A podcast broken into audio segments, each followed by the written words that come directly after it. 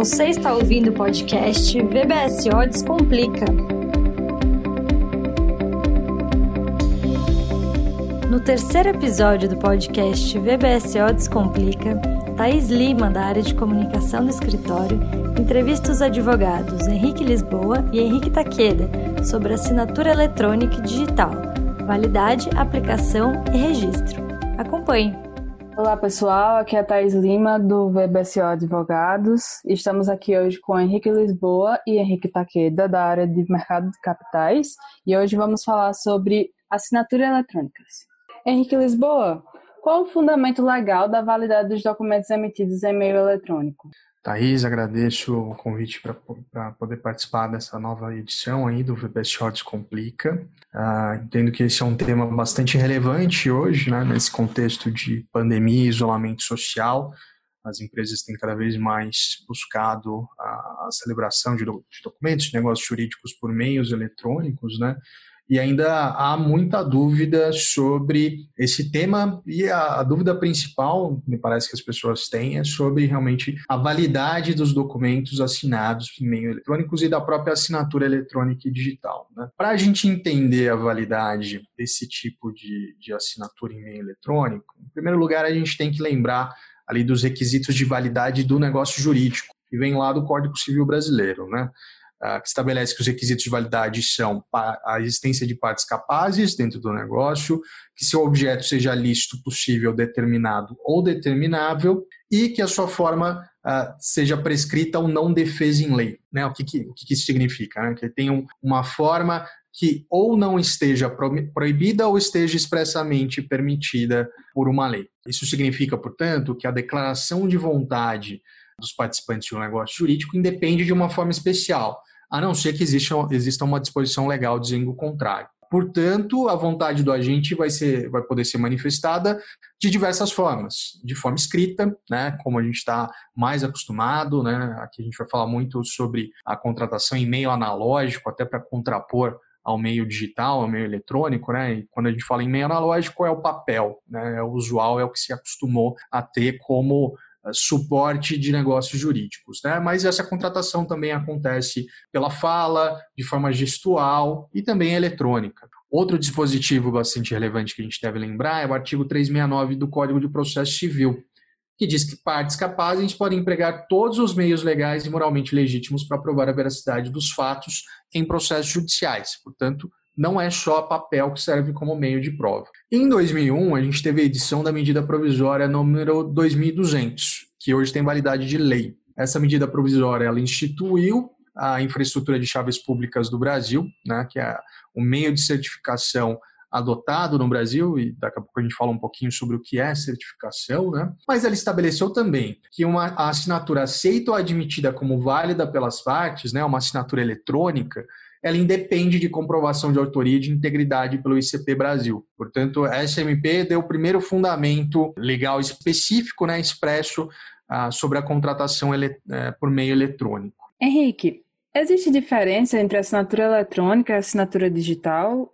O que é a certificação ICP Brasil? Tá aí, sim, é uma diferença teórica, mas o conceito que a gente entende mais correto é que a assinatura eletrônica é um conceito mais amplo, que vai englobar o conceito de assinatura digital, só que a assinatura de, uh, eletrônica vai representar qualquer método ou símbolo baseado em meios eletrônicos que cumpra a função de permitir a identificação do autor de um documento eletrônico. Então, é uma assinatura eletrônica. A senha pessoal que você coloca no momento que você loga no seu internet banking ou no aplicativo do seu banco no seu celular, o reconhecimento facial que o seu celular faz no momento da, da, do seu desbloqueio, isso é uma forma de assinatura eletrônica. A posição de digital num caixa eletrônico, também é uma forma de assinatura eletrônica. Reconhecimento de íris, que é uma tecnologia que já há muitos, há muitos anos se fala, mas ainda não é tão adotada, também é uma forma de assinatura eletrônica. Já a assinatura digital é uma forma específica de assinatura eletrônica que vai consistir na utilização de uma chave criptográfica pública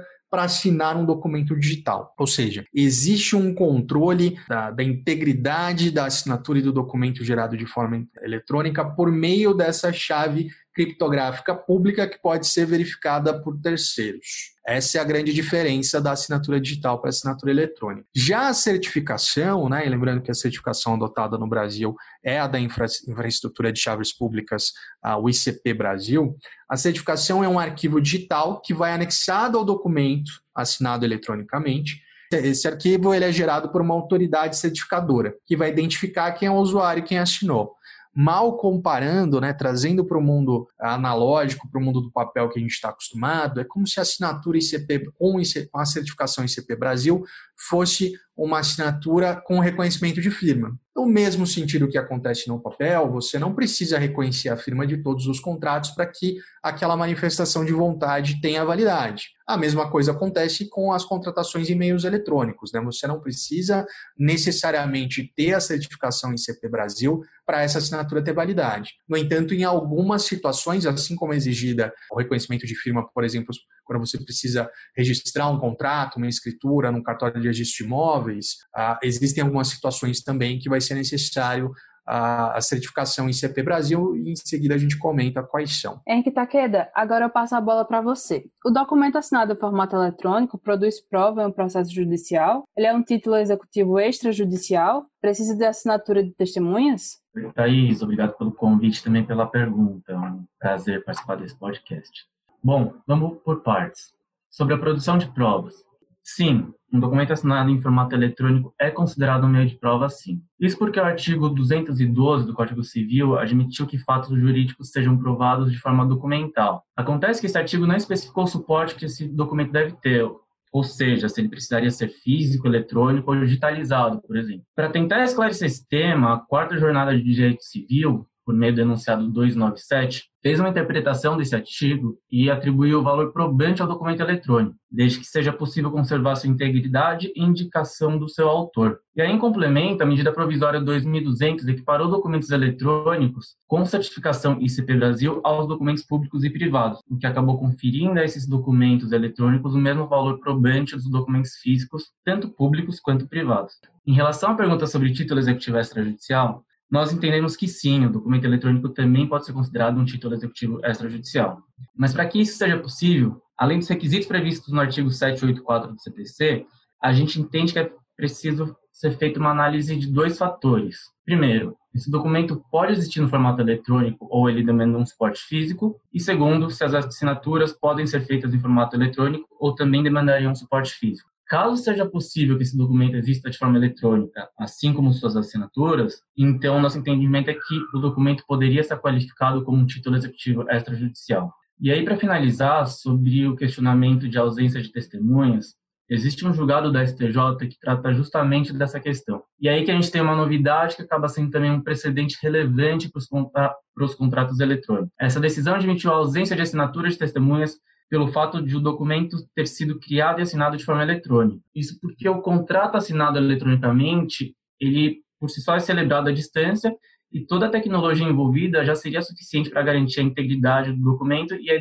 identificação dos signatários. Então, basicamente, esses contratos eletrônicos não precisariam de, de, duas testemunhas. Mas aqui também entra uma ressalva, que se essa decisão não tem um caráter vinculante, ou seja, tribunais de instâncias inferiores, ou até mesmo outros ministros do STJ, eles podem ter um entendimento diverso. E aí, então, o nosso conselho é que, buscando evitar um, um questionamento, uma decisão desfavorável, tente sempre cumprir o que está previsto em lei, ou seja, tenta pegar a assinatura das duas testemunhas e, no, preferencialmente, no mesmo formato das assinaturas das demais partes do documento. E Henrique, qual a aceitação dos cartórios para registro de documentos assinados eletronicamente? E das juntas comerciais? B3 e CVM aceitam documentos com assinaturas digitais? Olha, Thaís, em relação aos cartórios, nós sabemos aqui que os registros de títulos, documentos e pessoas jurídicas devem aceitar assinatura com certificação via ICP Brasil, por força do provimento 48 do Conselho Nacional de Justiça. Acontece que existem cartórios que aceitam assinaturas em formatos mais simples, ainda que sem a certificação via ICP Brasil. Passando para os registros de imóveis, é, não existe uma uniformidade de entendimento, mas aqui em São Paulo, por exemplo, nós sabemos que é possível encaminhar contratos assinados eletronicamente com certificação ICP Brasil e desde que seja feita em uma plataforma aceitável pelo próprio cartório. Sobre as juntas comerciais, a princípio sim, também são aceitas assinaturas eletrônicas. Pela nossa experiência aqui, em São Paulo, são aceitos documentos assinados digitalmente com certificação ICP Brasil. Em Minas Gerais, por exemplo, a junta comercial solicita que essa certificação seja feita por meio da plataforma do ECPF. Então, por mais que a assinatura eletrônica seja aceita nas juntas comerciais, nosso conselho é que seja sempre feita uma consulta prévia para entender o formato específico ou o tipo de plataforma que eles aceitam. E aqui vale um, um breve destaque, que a nova MP, medida provisória 983, previu que as juntas comerciais devem aceitar assinatura avançada, que é a assinatura que associa o signatário de maneira unívoca e detecta qualquer alteração no documento assinado. Essa assinatura avançada não possui certificação via ICP Brasil. Só que, durante esse período de pandemia, a própria MP permitiu que as juntas comerciais exijam outra forma de assinatura, ou seja, eles poderiam de fato assinar uma assinatura com certificação via ICP Brasil. Então, de novo, o ideal é que nesse momento cada caso seja checado com a própria junta comercial. Em relação à B3, ela não possui um posicionamento formal. E aí a nossa sugestão é que a cada vez que for feito um protocolo lá, seja realizada uma consulta prévia. Em geral, eles aceitam sim a assinatura eletrônica, tá? Pela nossa experiência. E aí, por fim, entrando na questão da CVM, nós sabemos que atualmente são aceitas assinaturas digitais com certificação via ICP Brasil. Agora, com a edição dessa nova medida provisória 983, talvez a gente tenha novidades nesses próximos dias, já que ela também seria aplicável à própria CVM. E aqui também é importante destacar que cada gerência da CVM pode ter entendimento diferente sobre o formato da assinatura eletrônica aceitável. Então, de novo, para garantir que esse documento assinado eletronicamente seja aceito lá na autarquia, a nossa sugestão é que seja ao menos utilizada a certificação digital via ICP Brasil.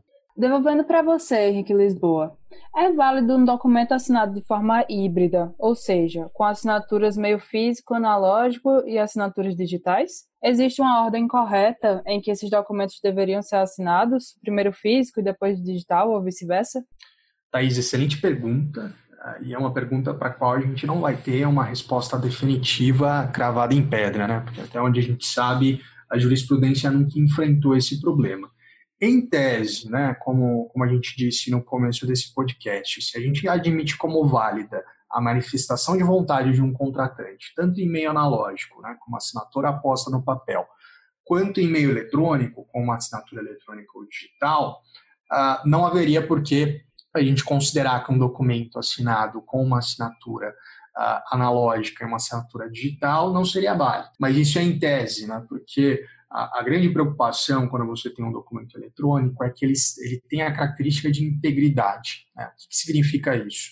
Que ele não possa ser facilmente modificado depois de gerado, o que né, facilitaria a existência de fraudes, né, de, de corrupção dessa manifestação de vontade dos contratantes. Então, quando você fala de um documento que nasce em meio analógico, depois vira digital ou vice-versa, Aqui você deve observar principalmente qual é o objetivo desse documento, se é um contrato que precisa ser registrado ah, em um cartório de registro de títulos e documentos, ou principalmente um cartório de registro de imóveis, vale a conferência antes com esse cartório se ele vai admitir esse documento com assinaturas híbridas. É bastante provável que não. Se for um documento que vai ficar só entre as partes, né, para não, não vai ter a princípio que ser apresentado para registro para terceiros, me parece uh, um pouco mais defensável né, a, a utilização dessas assinaturas híbridas. De qualquer forma, a nossa recomendação é, se isso for ser adotado, é que você comece em meio analógico, em papel, né? assine quem tiver que assinar em papel, digitalize o documento de, da forma mais fiel ao papel possível, ou seja, com uma alta qualidade de imagem. Então, esse documento digitalizado seja passado para o eletrônico, né? utilizando a ferramenta que as partes concordaram para utilizar para assinatura eletrônica, e então se, se, ocorra por último as, as assinaturas digitais eletrônicas. Dessa forma, o documento gerado eletronicamente preserva essa característica de integridade, porque se você fizer o contrário, você vai estar modificando esse documento. Né? Se você gera ele eletronicamente, imprime e depois assina em papel digitaliza, existe aí uma grande chance de, de haver a alegação de que você perdeu a integridade desse documento eletrônico. De qualquer forma, a nossa dica é em todo o processo, principalmente agora nesse momento de isolamento social, né, que tá, as assinaturas digitais eletrônicas estão sendo muito utilizadas, combine de, de forma prévia com a contraparte, né, com o assessor legal da contraparte, de que forma os documentos vão ser assinados. Não deixe para ver isso só no dia das assinaturas, algo que a gente tem visto acontecer, né, porque essa discussão do documento híbrido acontece muito no dia em que está pro, programada a assinatura dos documentos. Então, chegou na, na data de assinatura, ah, fulano que vai representar a empresa está fora, né, está tá em isolamento, portanto vamos fazer a assinatura digital. Ah, mas o representante da contraparte não assina digitalmente, seja por política interna ou porque ele não tem uma assinatura digital, não dá tempo da gente fazer o cadastro. Então, vamos fazer uma parte assina de forma digital, outra parte assina fisicamente. Então, tudo isso poderia ter sido resolvido se as partes tivessem se combinado antes. Por isso a importância né, de já levantar esse ponto logo durante a, parte de tratativas do contrato, né, de elaboração, e não deixar isso para o último dia. E Henrique Lisboa, é recomendável inserir uma cláusula no contrato em que as partes concordem com a assinatura digital do instrumento? É preciso que a cláusula dispense expressamente o uso de certificação ICP Brasil, se for o caso?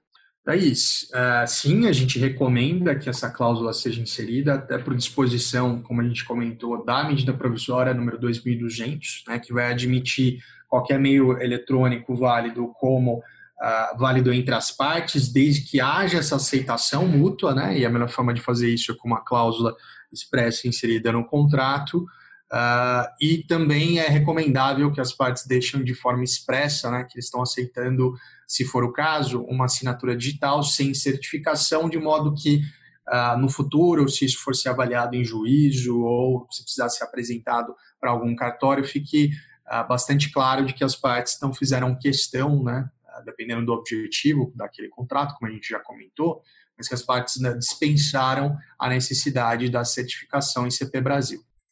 Quando se usa uma assinatura digital no geral, o sistema utilizado irá registrar a data de sua realização. Nesse caso, para o início da produção de efeitos legais do documento assinado dessa forma, leva-se em consideração a data do documento ou a data da assinatura? Thaís, assim como ocorre na assinatura de qualquer documento em meio analógico, né, o recomendável é que as assinaturas sejam todas concluídas na data que foi aposta no documento, tá? de forma como o documento foi datado. Então, se o documento foi datado de 1 de janeiro de 2021, uh, ah, presume-se que todas as assinaturas ocorreram naquela data, o que Uh, em muitos casos práticos não é o que acontece, a gente sabe disso, né? Assinou uma parte hoje, a outras conseguiu assinar amanhã. Uh, então, aqui no caso da assinatura digital, como você vai ter um sistema te dizendo a data né, e o horário em que a assinatura foi concluída, isso é ainda mais relevante. Né? Uh, a princípio, se você tiver uma diferença muito pequena, né? O documento foi datado no dia 1 de janeiro, mas a última assinatura digital foi concluída no dia 2 de janeiro, à meia-noite 25. Isso não vai causar problema para ninguém. Agora, se você tem um documento datado de 1 de janeiro e a última assinatura digital só foi concluída em 1 de fevereiro, ah, essa diferença de um mês pode sim produzir efeitos até deletérios para as partes, né? Porque o correto nesse caso seria ah, considerar que o término da contratação daquele negócio jurídico, né, da formalização daquele negócio jurídico, só aconteceu com a posição da última assinatura, no, no meu exemplo, no dia 2 de janeiro. Então, é, é, importante sim as partes não deixarem, mesmo com as facilidades né, da, da, assinatura eletrônica, das partes não deixarem esse documento em aberto por muito tempo, né, até porque, lembrando de um, de um dispositivo bem relevante do Código Civil Brasileiro, que prevê que documentos antidatados ou pós-datados configuram simulação. Né? Então, isso pode trazer efeitos prejudiciais às partes. E Henrique, existe algum regramento específico para assinatura de procurações? Não, vale é, exatamente o que a gente já comentou aqui sobre a assinatura de qualquer outro documento. É claro que a gente recomenda que as partes verifiquem o, negócio jurídico que vai ser celebrado, né, com base nos poderes otorgados dentro daquela procuração, e para quem essa procuração vai ser apresentada. Né? Então, se foi uma procuração, por exemplo, uh, para a celebração de uma escritura de compra e venda de imóvel, depois essa procuração vai ter que ser apresentada em conjunto com a escritura perante um cartório de registro de imóveis, a recomendação é que essa procuração, se celebrada em meio eletrônico, tenha sido feita com uma assinatura digital com certificação ICP Brasil, porque é bastante provável que o cartório não aceite uma procuração feita sem a certificação em CP Brasil, assim como ele não aceitaria, uh, de forma geral, né, como o Henrique Takeda comentou, isso varia muito de cartório para cartório, né, mas pela nossa experiência isso tem, tem sido exigido. Uh, o cartório não aceitaria a própria escritura assinada sem a, certificação em CP Brasil. Então é importante fazer essa análise de caso a caso e pensar em para que essa procuração vai ser utilizada e para quem ela vai ser apresentada. Por fim, Henrique, gostaria de perguntar: como está a aceitação das assinaturas eletrônicas entre empresas, bancos e demais instituições? Olha, Thaís, isso já é um processo né, de desmaterialização de documentos, né, de tirar os documentos, os ativos, os títulos de crédito do papel. Esse já é um processo de anos, né, que não começou agora em 2020 com tudo que a gente tem passado aí de isolamento social. Então, esse é um processo que já vem sendo feito e a cada vez mais as instituições, os bancos, o próprio poder público vem aceitando a contratação por meios eletrônicos. Né? Prova disso é a recente MP 983, que vai estabelecer aí a, o compartilhamento de documentos eletrônicos via assinatura eletrônica entre órgãos públicos e com as pessoas particulares e os órgãos públicos. Né? Então, eu diria que a aceitação ela já está num nível bastante razoável no mercado em geral e ela deve crescer bastante após a experiência que a gente teve esse ano, né, com a pandemia o isolamento social, quando em muitos casos não havia outra solução. Uh, ou as partes assinavam de modo eletrônico, ou o, o, a formalização do negócio jurídico ficava para apenas após a pandemia. É claro que ainda existe muita dúvida, né, e por isso a importância desse podcast da, da que a gente está gravando aqui, né, para manifestar a nossa opinião a respeito desse tema.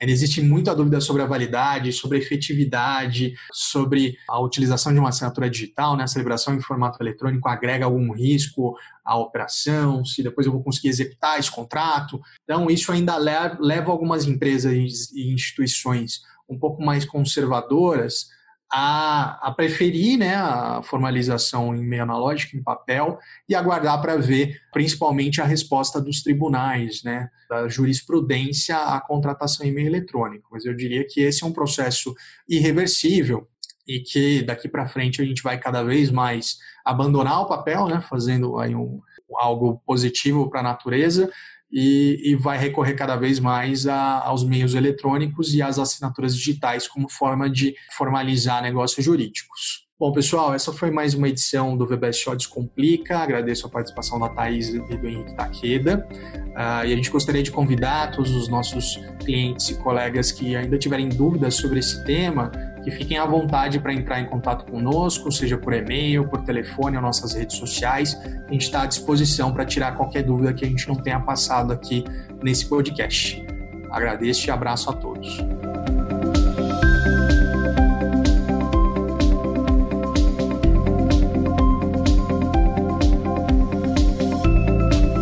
Você ouviu o podcast VBSO Descomplica. Para falar com nossos profissionais, envie um e-mail para vbso.vbso.com.br. Acompanhe o escritório também no Facebook, Instagram e LinkedIn. Até o próximo episódio.